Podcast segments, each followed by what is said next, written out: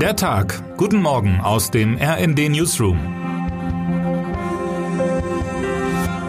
Es ist Samstag, der 22. Oktober. Es war ja viel die Rede vom heißen Herbst in diesen Tagen, davon, dass die Unzufriedenheit über die hohen Energiepreise und die Inflation als Massenprotest auf den Straßen sichtbar werden wird. Bislang sind diese Proteste allerdings nicht so richtig in Gang gekommen, wohl auch, weil sie allzu oft von Extremisten gekapert oder gar initiiert werden.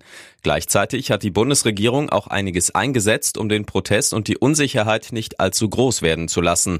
Am Freitag verabschiedete der Bundestag zur Finanzierung der geplanten Gas- und Strompreisbremsen erneut eine Ausnahme der Schuldenbremse. Der Bund kann nun zusätzliche Kredite in Höhe von 200 Milliarden Euro aufnehmen, um die sogenannte Strom- und Gaspreisbremse zu finanzieren. Auch wenn noch nicht endgültig klar ist, wie das viele Geld verteilt werden wird, soll wohl allein die große Zahl zur Beruhigung beitragen. Demonstrationen allerdings soll es heute dennoch geben. In Berlin und fünf anderen Großstädten hat ein Bündnis aus Gewerkschaften und Sozialinitiativen zum Protest aufgerufen und fordert mehr Unterstützung angesichts der steigenden Preise und zugleich eine Energiewende.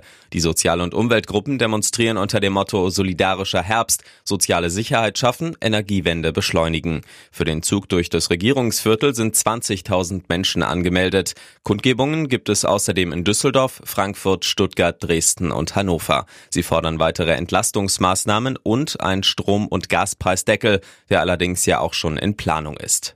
Auch mit der zweiten Großdemonstration in Berlin am heutigen Samstag rennen die Demonstranten bei der Regierung wohl zumindest im Grundsatz geöffnete Türen ein. Iraner und Unterstützer treffen sich am Nachmittag an der Siegessäule, um für Solidarität mit den Protesten im Iran zu demonstrieren. Veranstalter ist ein Frauenkollektiv. Angemeldet sind bei der Polizei 50.000 Teilnehmer. Für die Demonstration planen Menschen aus weiten Teilen Europas anzureisen. Mitorganisator ist der iranische Sozialaktivist Hamed Esmailion, der beim Abschluss einer ukrainischen Passagiermaschine nahe Teheran im Januar 2020 seine Frau und seine Tochter verloren hat. Seither organisiert er inzwischen weltweit Demonstrationen gegen die totalitären Machthaber in der Islamischen Republik. Der Iran steht gleich mehrfach in der Kritik. Zum einen hat der Tod in Polizeigewahrsam einer 22-jährigen iranischen Kurdin in dem Land vor einem Monat systemkritische Massenproteste ausgelöst.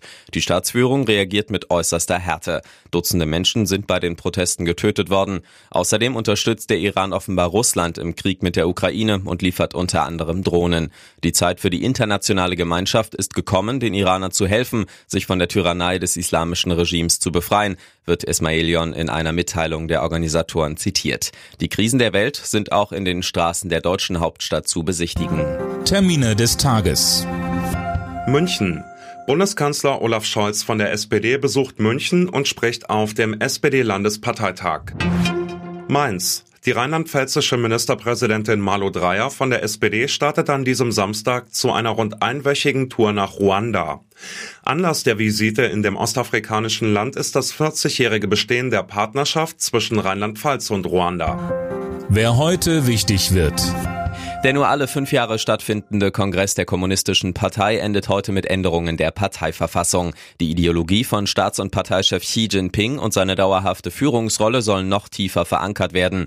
Anschließend wird allen Erwartungen nach Xi Jinping als Generalsekretär und Chef der Militärkommission für eine ungewöhnliche dritte Amtszeit bestätigt. Er wäre damit wohl Herrscher auf Lebenszeit. Und jetzt wünschen wir Ihnen einen guten Start in den Tag. Am Mikrofon Johannes Schmidt und Fabian Hoffmann. Mit rnd.de, der Webseite des Redaktionsnetzwerks Deutschland, halten wir Sie durchgehend auf dem neuesten Stand. Alle Artikel aus diesem Newsletter finden Sie immer auf rnd.de slash der Tag.